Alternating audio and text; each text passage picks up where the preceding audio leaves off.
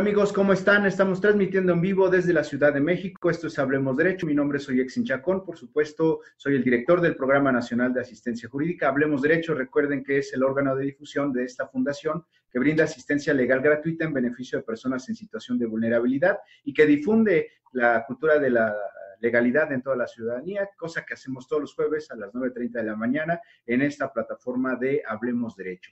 Hoy vamos a hablar de un tema bien interesante que tiene que ver con la extinción de dominio y vamos a hablar, por supuesto, con una experta. Ustedes ya la conocen y si no la conocen, se las presento. Es, es como un rockstar del, del mundo del derecho porque todo el mundo la conoce por, por sus conferencias, por sus plataformas, tiene muchos videos ahí. Ustedes pongan eh, doctora Lisbeth eh, Padilla y seguramente van a encontrar mucha información. Hoy tenemos el honor y el gusto y el placer de tenerla en este programa de televisión Hablemos Derecho. Y bueno, pues la doctora es, eh, por supuesto, doctora en Derecho egresada de la UNAM, es también eh, catedrática, es abogada postulante, fue candidata fiscal de la República. Y bueno, pues hoy la tenemos aquí en Hablemos Derecho. Y doctora, es un placer tenerla aquí en Hablemos Derecho.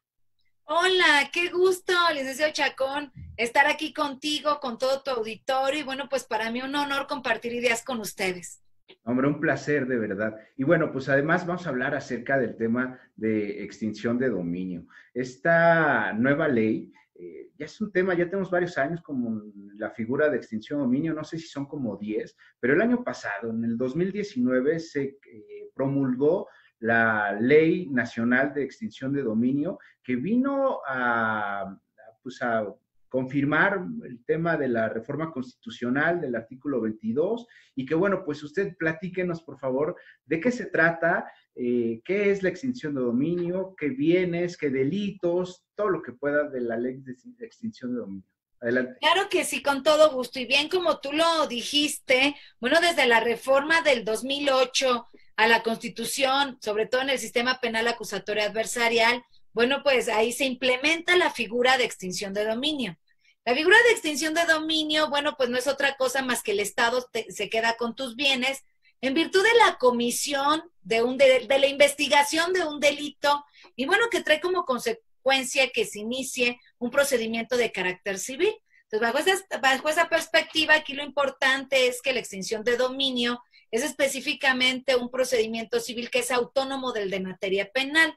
Sin embargo, se inicia específicamente eh, por la comisión o por la probable, mejor diría yo, porque se trata de la investigación, de la probable comisión de un delito en donde únicamente se requiere la parte de investigación por las fiscalías o por el Ministerio Público, como ustedes gusten. Entonces, fíjate que resulta que eh, en ese sentido, por principio de cuentas, pues la extinción de dominio iba, su naturaleza, ¿no? Iba direccionada a determinados delitos, como por ejemplo delincuencia organizada, trata de personas, eh, robo de vehículos, delitos contra la salud y secuestro, ¿no? Después, en el año 2015, se inserta en el artículo 22 constitucional otro delito, que es el delito de enriquecimiento ilícito.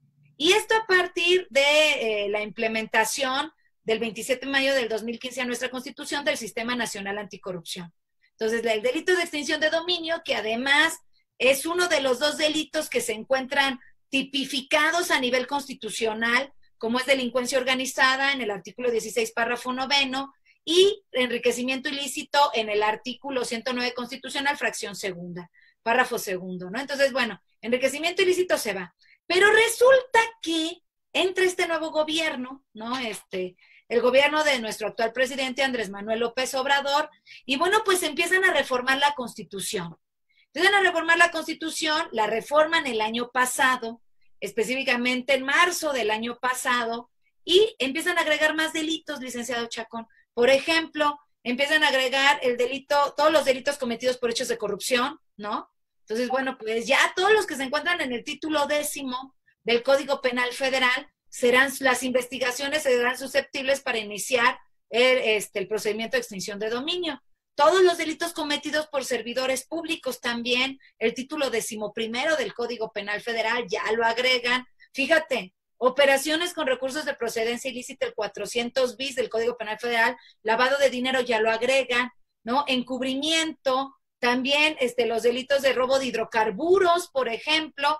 Entonces, bueno, pues ya se hace como que más extenso esta parte de extinción de dominio. Y a propósito de ello, bueno, pues entonces ya casi en el, eh, se pudiera decir, en el tercer trimestre, ¿no? Del año 2019, pues entonces es cuando se, como tú bien lo dijiste, se promulga en el Diario Oficial de la Federación ya la, la nueva, ¿no? La nueva Ley Nacional de Extinción de Dominio, pues que tiene varias características muchísimo más fuertes. Yo quiero decirte que de, de inicio, en el artículo primero de la Ley Nacional de Extinción de Dominio, la nueva, fíjate que se basa en la convencionalidad. Ya ves que, este, de acuerdo a la reforma del 10 de junio del 2011 a la Constitución, bueno, pues el artículo primero constitucional como que los derechos humanos los amplían, ¿no? forman parte del bloque de constitucionalidad, ¿no? Ándale. Entonces son los tratados internacionales y son los derechos humanos contenidos en la Constitución. Pues yo creo que fíjate que con ese fin, entonces el artículo primero de la Ley Nacional de Extinción de Dominio, para tratar de argumentarla, me imagino yo que así fue, fue lo que pensó este, los ideólogos de la misma, pues eh, haz de cuenta que eh, implementan la Convención de las Naciones Unidas contra la Corrupción, ¿no? Porque ya son todos los delitos cometidos por hechos de corrupción. Y también meten la Convención de las Naciones Unidas contra la delincuencia organizada transnacional. Y meten la Convención de las Naciones Unidas contra el tráfico ilícito de estupefacientes y sustancias psicotrópicas. Y entonces, si tú te fijas en estas tres convenciones, ¿no? Lo que atacan es específicamente la parte del terrorismo, de lavado de dinero, de delincuencia organizada, lo referente a las dos últimas, y en la parte de la Convención de las Naciones Unidas contra la Corrupción, de la corrupción y por supuesto la parte del blanqueo de capitales. O sea, todo es blanqueo de capitales, ¿no? Este, y, bueno, pues yo quiero decirte a ti, a este doctor y a toda la gente que nos está viendo, que si tú buscas la figura de extinción de dominio en esas tres convenciones no la vas a encontrar. Encuentras de comiso. Ese es el tema, doctora, porque el hecho de que aparezca eh, referida a, algunas convenciones, algunos tratados internacionales, no quiere decir que la ley esté de acuerdo con esos tratados internacionales, ¿no? Absolutamente. Como yo te decía, o sea, la figura, tú metes extinción de dominio en el PDF, ya ves que te busca palabritas y no encuentras extinción de dominio. Lo, más, lo máximo que encuentras es decomiso. Y decomiso es una figura eminentemente de carácter penal, no de carácter civil. Lo máximo que ustedes podrán encontrar en la convencionalidad es un machote, porque en realidad es un machote, de la Oficina de las Naciones Unidas contra la Droga y el Delito en materia de extinción de dominio. Y eso para países como el nuestro, ¿no? Porque es un trabajo exclusivo, ¿verdad? De, esta oficina de las Naciones Unidas direccionada para este, América Latina. Te hablo desde México hacia la parte de abajo, ¿no? Hasta América Central, América del Sur, este, etcétera. Entonces, en ese sentido, bueno, pues como que eh, no hay un, documento, ¿no? Que pudiera soportar el, ámbito convencional de la extinción de dominio, doctor. Y de hecho, pues hay temas en esta nueva ley nacional de extinción de dominio que podrían vulnerar precisamente derechos humanos. Hasta hace, platicábamos antes de entrar al aire que la propiedad privada era una cuestión sagrada, ¿no? Desde hace muchos años, ¿no? Intocable. Y hoy en día ya no es así. Hay temas en esta nueva ley, que usted nos los va a platicar, por favor, el tema de la venta anticipada, el tema del probar hechos negativos, el, probar que yo no sabía, ¿no? Que yo no, no tuve eh, acceso a la información. Eh, eh, para puntualizar es, se utilizan em, bienes, muebles, inmuebles, cuentas bancarias, todo eso, para cometer algún delito y, se inicia un procedimiento de extinción de dominio que es civil, nada que ver con la cuestión penal, es, de hecho hay una autonomía y, me pueden quitar mi inmueble, mis, muebles, eh, precisamente porque se cometió un delito. Y se hace todo un procedimiento que, bueno, favorece el tema de la oralidad, ¿no es así, doctora? Por supuesto. Mira, yo, yo de inicio quisiera decirte que específicamente como marca el 22 constitucional, la figura de extinción de dominio, o más bien a la figura de extinción de dominio le da vida la investigación sobre la descripción de un hecho delictivo. ¿no? Los, que nos dedicamos al penal, los que conocemos el penal, sabemos que la investigación que realiza las fiscalías o que realiza el Ministerio Público, bueno, pues todos los datos que obtenga son datos de prueba, que además no se sabe, doctor, eh, tú estarás de acuerdo conmigo, si ese dato de prueba, que no tiene valor probatorio en términos del 264 del Código Nacional de Procedimientos Penales, pues todavía no se sabe si fue obtenido de forma lícita o de forma ilícita, ¿verdad? Porque nosotros en materia penal tenemos una audiencia, que yo le llamo la audiencia de los rayos X, ¿no? En donde la audiencia intermedia en donde, bueno, a partir del debate, a partir del control judicial, ¿no? Se podrá determinar si ese dato de prueba, que bueno, pues en ese momento ya va a ser considerado medio de prueba, pues fue obtenido lícitamente y si no, bueno, pues lo excluye. Se da la exclusión probatoria en virtud de que, pues, viola derechos humanos, por ejemplo, ¿no? Entonces, en ese sentido, en la investigación, pues todavía no llegamos porque falta la audiencia este, inicial, ¿no? Donde haces la formulación de imputación, la audiencia de vinculación, luego ya ves que, que se da la medida cautelar y después te vas por la, por la investigación complementaria que puede durar hasta seis meses, ¿no? Y sobre todo en delincuencia organizada y sobre todo pues en delitos de alto impacto, ¿no? Que pudiera manejar este artículo 22, pues eh, seguramente un juez de control pudiera dar hasta seis meses de investigación complementaria. Entonces, para llegar a determinar si una investigación de la fiscalía para la obtención de un dato de prueba puede ser lícito o ilícito, pues puede pasar mucho tiempo. Pero fíjate que la Ley Nacional de Extinción de Dominio es súper rara. ¿Por qué? Porque esto no le interesa, doctor. Lo que hace es que a través de estos datos de prueba, ¿no? En materia civil, por arte de magia, lo convierten en hecho ilícito. Se hace cuenta, yo siempre pongo este ejemplo, ¿no, doctor? Que tienes así, eres un mago, haz de cuenta que soy una maga y pongo un sombrero de esos de copa y entonces aquí tengo, en este es como una monedita, y tengo mi, eh, mi dato de prueba por la fiscalía y le echo al sombrero. Y de repente ya muevo y digo las palabras mágicas y saco un conejo, ¿no? De esa moneda. Y este conejo es el hecho ilícito en materia de extinción de dominio. Así por arte de magia. No hay otro tipo de argumentación, no lo hay, más que esa que yo te digo. Por arte de magia. Y entonces este, este hecho ilícito se convierte en es, este, prueba plena que revierte la carga de la prueba, es decir, el sujeto tiene que demostrar la licitud de sus bienes. Y cuando en materia de extinción de dominio yo hablo de licitud de los bienes, hablo de dos cosas. Primero, que el bien fue obtenido lícitamente y segundo, que el bien no fue utilizado para la comisión del hecho ilícito. O sea, ya no es delito, ya lo convierten en hecho ilícito. Entonces, el sujeto, que es el dueño de los bienes, que además no necesariamente puede ser el investigado en materia penal, simplemente es el dueño de los bienes, pues tendrá que demostrar, ¿verdad?, estas partes. El hecho ilícito, este, perdón, tendrá que demostrar la obtención lícita de los bienes y tendrá que demostrar este, la parte de, de que su bien pues no fue utilizado. Entonces, en ese sentido, eso es lo básico. Pero fíjate que a, pesar de todo ello, esta reversión de la carga de la prueba, doctor, quiero decirles algo a ti y a tu auditorio, que se hace antes de iniciar el procedimiento de extinción de dominio. Fíjate, en el artículo 190 de la Ley Nacional de Extinción de Dominio hay un apartado que se llama preproceso, es decir, antes del proceso. ¿Qué es lo que pasa? Que el fiscal hace las investigaciones, ¿no? Pues supongamos, por un delito cometido por hechos de corrupción por un ejercicio abusivo de funciones.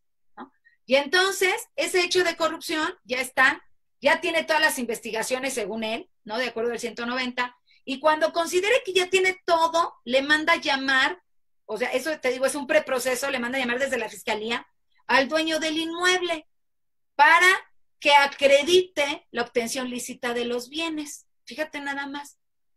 ¿Por qué existe este preproceso? Eso tiene una razón que además lo pensaron, creyeron que lo pensaron bien, ¿no? Porque yo te puedo, ahorita vamos a cerrar con eso y al final te voy a decir que el hecho ilícito viola derechos humanos. O sea, de inicio, la Ley Nacional de Extensión de Dominio está muerta en materia de derechos humanos, está muerta. Así, así tal cual. Y hay incluso, este, la, la Suprema Corte de Justicia de la Nación ya se ha pronunciado al respecto a este hecho ilícito, pero eso lo comentamos después. Entonces te digo que todavía no está el, proceso y le manda a llamar por una razón. ¿Sabes cuál es? La medida cautelar. Fíjate que sí. En esta Ley Nacional de Extinción de Dominio hay medidas cautelares. Una medida cautelar que pretende el fiscal solicitar al juez especializado en extinción de dominio sin necesidad de que haya una demanda civil él como parte actora, hacia el dueño de los bienes, ¿verdad? Y por el simple hecho de que a su facultad discrecional, él consideró que no se demostró la obtención lícita de los bienes. Entonces, ¿qué hace? No se demuestra, se presenta la persona, no lo demuestran, etcétera, se va y le aplica una medida cautelar en términos del 174 y 175. La medida cautelar es aseguramiento de los bienes, pero el aseguramiento de bienes desde el ámbito penal. O sea, no es un aseguramiento de bienes, no es un embargo como la materia civil, no, es un aseguramiento de bienes que sacan a todos del inmueble, si es un inmueble, por ejemplo, lo sacan del inmueble y lo aseguran, ¿no? O sea, él dentro de sus facultades, solamente solicitando control judicial como si lo hiciera en materia penal, pero aquí lo va a hacer en materia civil, por supuesto, tiene que este, acreditar la necesidad de la medida y todo ese show, ¿no? Entonces, aplique el aseguramiento de bienes. ¿Y cuánto crees, doctor? Fíjate, que puede tardar desde que te aseguran un bien hasta que te, hasta que te notifican de la demanda de extinción de dominio.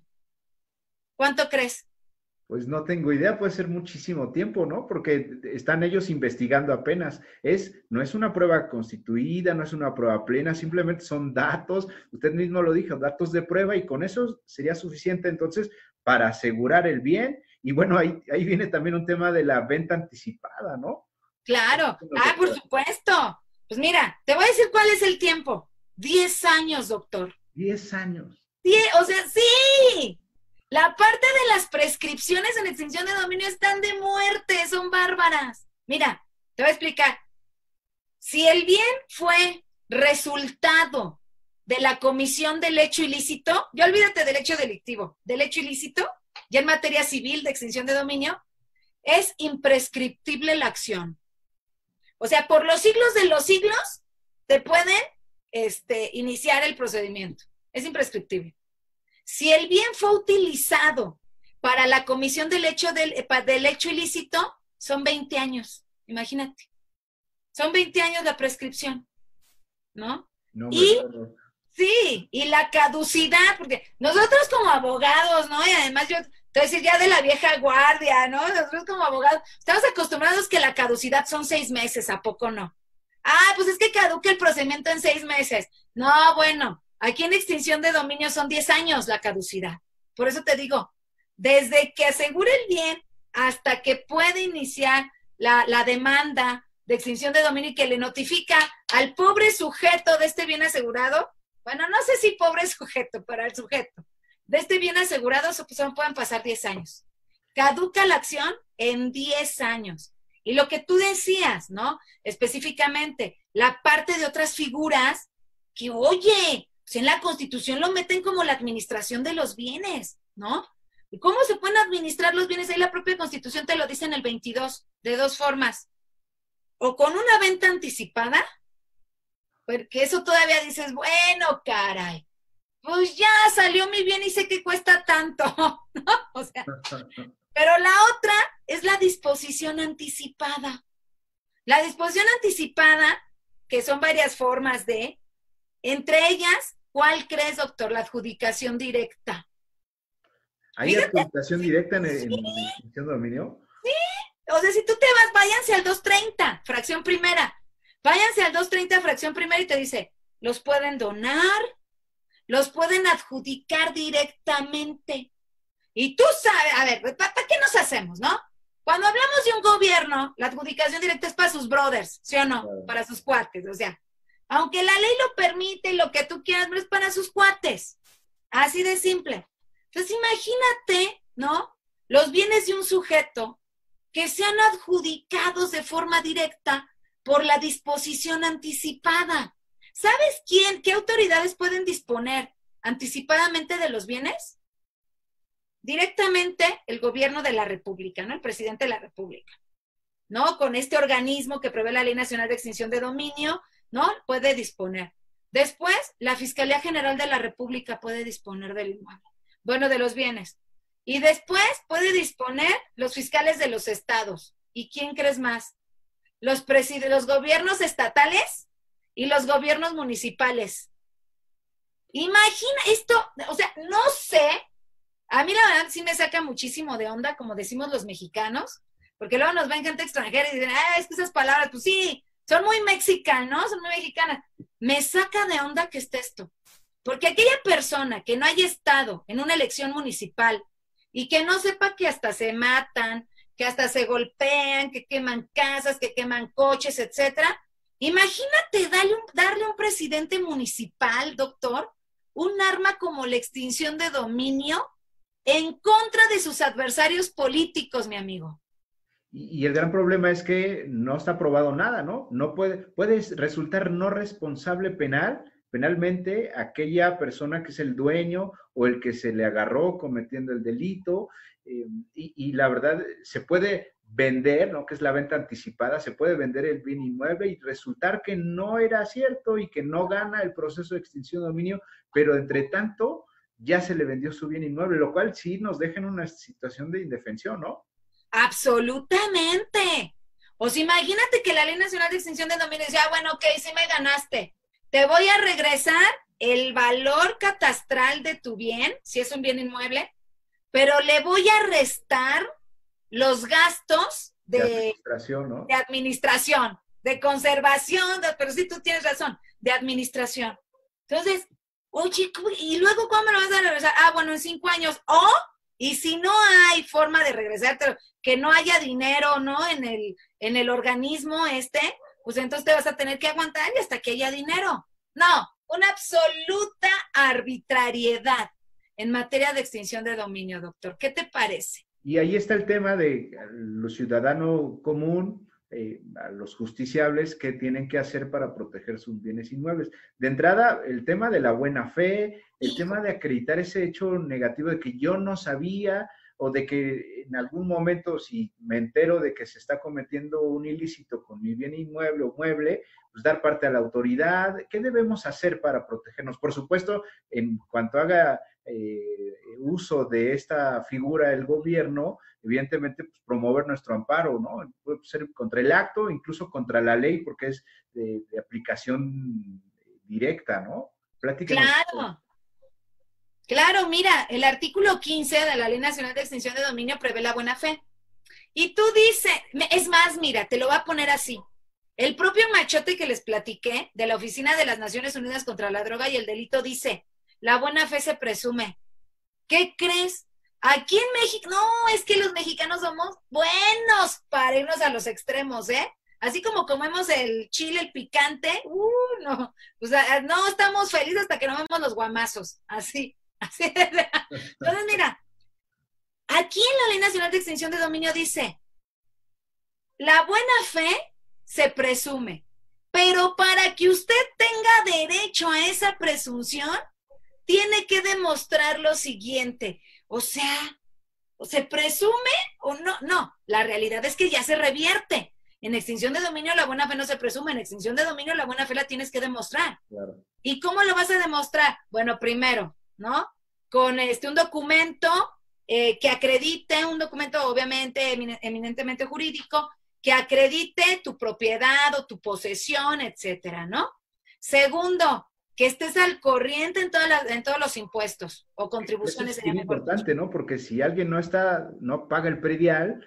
Ya fue, ya fue. Ya fue. Ya fue. Adiós, no hay buena fe. Ese por un lado. Por el otro lado, fíjate, esta me saca de onda. No, no, no, no, me saca de onda. De que te dice, ah, bueno, pues, ok. Entonces, tienes tú, debes tener un documento, un documento oficial que acredite que antes de que el Ministerio Público iniciara investigación, fíjate antes, de que el Ministerio Público iniciara cualquiera de las investigaciones de los delitos del que prevé el 22, tú ya denunciaste. O sea que tienes que denunciar antes de que el Ministerio Público inicie investigación. Por ejemplo, tú rentas, tú, tú este, rentas ah, este, un inmueble y tienes que rentar y a la vez denunciar a la persona por si hay algo ahí raro. Y si no se cumple eso, porque además dice el 15, además de otras cosas, o sea que queda facultad discrecional del juez, de, del juez de, especializado en extinción de dominio. Si esta ley de extinción de dominio te la voy a resumir en tres palabras. Ah, no, en cuatro. Me, me quedo con tu, con tu bien. Ah, no, fíjate. Me quedo con tu bien porque me quedo, en ocho palabras. Me quedo con tu bien porque me quedo. Sí, es una facultad súper discrecional, porque además ni siquiera hay definiciones claras en, el, en, la propia ley y por supuesto el tema de la inconstitucionalidad de las disposiciones, ¿no? No, claro. De hecho, lo que trataron de hacer fue meter todo a la Constitución para que operara, ¿no? Como una restricción al ejercicio de los derechos humanos. Pero se les olvida, se les olvida que existe el 29 párrafo segundo. Casi, fíjate que ese 29 párrafo segundo, de acuerdo, yo no lo había visto hasta que... de la suspensión, ¿no? En el primer párrafo, suspensión de garantías, ¿no? Suspensión de garantías. Y ya ves qué dice, ¿no? El presidente de la República, este, con anuencia del, de la Comisión Permanente del Congreso, ¿no? Y después la, la Suprema, con, la Suprema Corte también va a intervenir, ¿no? Podrá este, suspender, suspender y restringir derechos, ¿no? Pero el párrafo 22, que yo te digo que no lo había visualizado, hasta que afortunadamente, ¿verdad? Empecé a trabajar con mi querido y adorado doctor Levi, Gonzalo Levi Obregón Salinas. Mira, mi libro. Por cierto, sí, no sea mala, ahí enséñenos el libro. Ahí se ve, ¿no? Los, derechos humanos, y el derecho penal del enemigo. Anda. Y habla, mira, la ciencia jurídica frente a la extinción de dominio. Este libro, ah, en este libro hacemos todo un análisis de esa ley, pero sobre todo desde el ámbito de la violación de los derechos humanos a nivel constitucional y a nivel convencional. Y entonces te digo que el artículo 29 tiene el párrafo segundo, a ver tú qué piensas, doctora, a ver si un día hacemos un debate de eso. Tiene temas bien importantes que, ¿qué crees? También los prevé el 27 de la Convención Americana de Derechos Humanos, igualitos. Y entonces te dice el párrafo segundo, a ver, a ver, sí. El presidente tiene la facultad y lo que tú quieras, ¿no? Sin embargo, no podrá suspenderse ni restringirse por, por ningún motivo. O sea, si no se suspende ni en caso de pandemia, de guerra, todo lo que dice el párrafo primero, entonces menos por ningún motivo, ¿sí o no? Pues, o sea, hay que interpretar la norma jurídica. Si un derecho humano no se restringe por esas cosas, menos por lo demás. Ajá, menos por otras. Entonces, dentro de esos derechos humanos, que es el de los derechos humanos de la, a la personalidad, al nombre de los niños, ¿no? Todo ese, hay dos que me llaman mucho la atención. Y es específicamente el derecho humano a la legalidad y el derecho humano a la irretroactividad en perjuicio de persona alguna que ya lo tenemos en el 14, en el artículo 14 constitucional y en el 16. ¿No? Entonces, ¿qué es lo que pasa? No puedes tú meter extinción de dominio en el artículo 22 violentando temas de legalidad, como por ejemplo, el que me permitas defender, ¿no? El que tenga que demostrar específicamente la fiscalía, pues que el bien pues es producto de, el que tenga, el, de la buena fe, ¿no? Que la buena fe se presume y la fiscalía tendrá que demostrar que no existió la buena fe. Entonces, y te digo, el 27 párrafo segundo de la Convención Americana de Derechos Humanos prevé estos, estos este, derechos. ¿Por qué te digo esto? Porque la Ley Nacional de Extinción de Dominio es multidisciplinaria. O sea, mira, si tú me dices, ¿no? Oye, ¿a qué le tienes más miedo? ¿Al derecho penal del enemigo, que es la parte de delincuencia organizada, ¿no? Todo ese show al derecho administrativo disciplinario, todas las faltas administrativas graves de servidores públicos, las no graves, particulares. ¿Le temes al derecho penal normal? ¿Le temes al derecho fiscal, al, administrativo sancionador fiscal? Bloqueo de cuentas bancarias, eh, por la UIF, la Unidad de Inteligencia Financiera, este, la Procuraduría Fiscal, sus investigaciones que hace con respecto a delitos fiscales, o le temes al derecho civil en extinción de dominio. ¿Sabes? Yo te diría, no, hombre, el más así violento, violento, así que a veces, oye, ah, ya te está golpeando, es el civil. Yo le llamo el civil del enemigo. no, de verdad. Parece que sí, ¿no? La Ley Nacional de Extinción de Dominio es súper violenta y es multidisciplinaria. Ustedes chequen en el artículo 16 y el fiscal puede iniciar el, este, este preproceso famoso que les digo del 190 por la información que les manden las autoridades investigadoras de la Ley General de Responsabilidades Administrativas, es decir, Auditoría Superior de la Federación, Secretaría de la Función Pública, órganos internos de control. Esa información que ellos saquen, el fiscal la puede utilizar. La información que saquen de la ley de la Guardia Nacional. Cuando ustedes saben que en el artículo octavo de esta ley le permite a la Guardia Nacional intervenir comunicaciones por la prevención del delito. Entonces, te pueden intervenir comunicaciones de la Guardia Nacional de información, utilizarle el fiscal para extinción de dominio.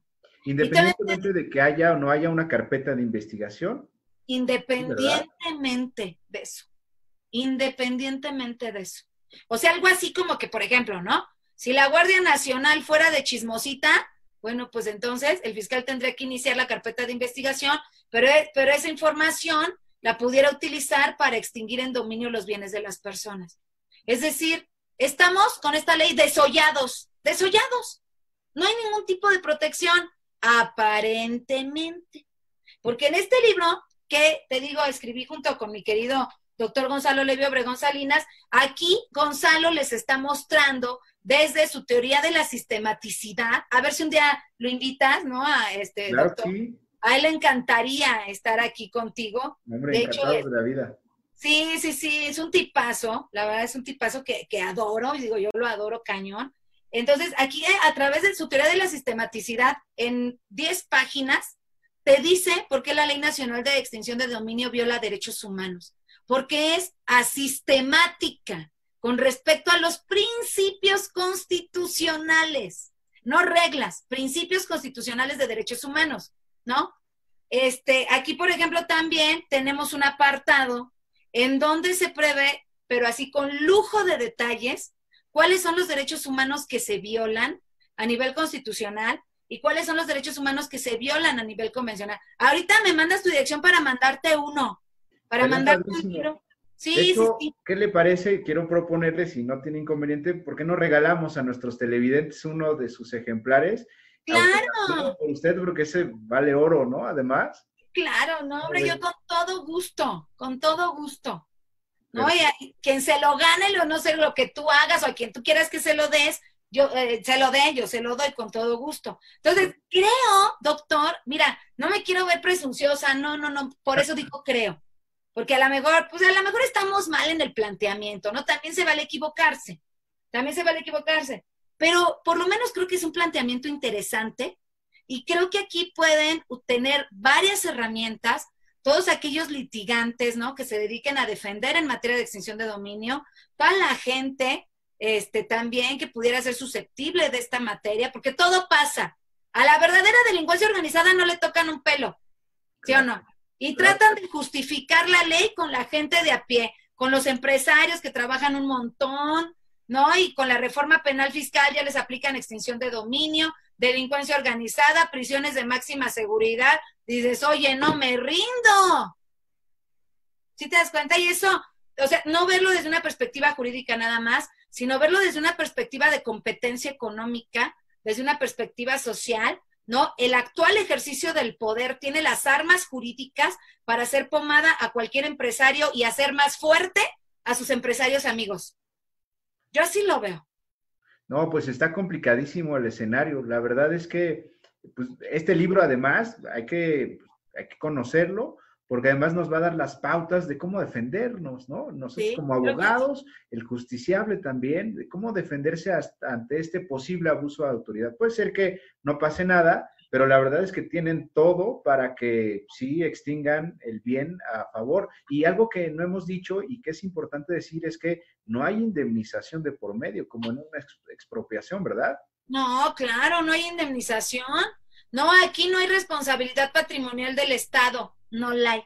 Porque si tú te fijas en el título cuarto de la Constitución, te marca específicamente dónde se encuentra la responsabilidad patrimonial y la extinción de dominio no entra, doctor. No, pues está complicadísimo. Eh, doctora, ya estamos terminando el, programa. ¿Algo para cerrar que nos quiera comentar? Oye, no, pues primero agradecerte la invitación. De verdad que para mí un honor compartir ideas contigo. Muchísimas gracias. Pero también este comentarte que, pues si tu gente me puede seguir en mis redes sociales, me encantaría. Pues ya sabes que yo diario subo información jurídica gratuita y y pues a mí me interesa que la gente pues más o menos este, vaya conociendo, ¿no? De, de estos temas, de corrupción, etcétera. Entonces, ¿me permite hacer mis redes? Adelante, adelante, adelante. Muchísimas gracias. En Facebook me pueden seguir como doctora Liz Padilla, Liz con Z. ah, no es cierto, Facebook es Liz Padilla, sí solito, con Z Liz Padilla. En mi fanpage me, me pueden seguir como Lisbeth Xochitl Padilla Sanabria.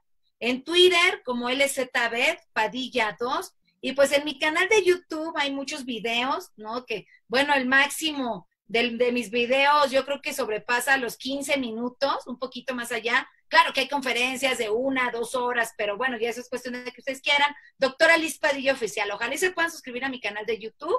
Y bueno, pues insisto. Para mí un honor compartir ideas con todos ustedes. No, pues encantados de la vida y bueno, amigos, por favor, sigan a la doctora. Em, de verdad que no se van a arrepentir. Les, les, dije al inicio que es como la rockstar ahí del mundo del derecho, porque sí, digitalmente en el tema de las redes sociales eh, siempre tiene algo que decir. Entonces, síganla. Eh, doctora, para que alguien se gane su libro, normalmente lo hacemos con comentarios, un número de comentario, eh, sea el que se gane el libro, díganme un número. Pues no sé qué será, pues eh, el, el 20. El 20, si usted gusta. Pero que me siguen mis redes. Sí, sí, pero que me siguen mis redes. Tiene que acreditar que nos mande una captura de pantalla de que está siguiendo ahí la, la, la doctora Liz Padilla, ¿no? Y que ya va a ser cautivo de mí. pues doctor. la pena. Doctora, le agradezco demasiado que nos haya acompañado el día de hoy y bueno, pues le emplazo de una vez para que nos acompañe en otra ocasión en este programa de Hablemos Derecho. Claro que sí, con todo gusto. Te mando un beso y un abrazo igual a, todo, a toda la gente que te sigue. Un beso y un abrazo y muchísimas gracias por permitirme compartir ideas a sus órdenes siempre. Hombre, pues con todo gusto. Y queridos amigos, esto ha sido todo. Hablemos Derecho. Agradece el favor de su atención. Debo decirles que estamos, seguimos de aniversario. La Fundación Programa Nacional de Asistencia Jurídica cumplió 16 años y este programa de televisión cumplió 8 años en este, en este año, hace algunos meses. Así es que, eh, pues de verdad, estamos muy agradecidos con todos y cada uno de ustedes.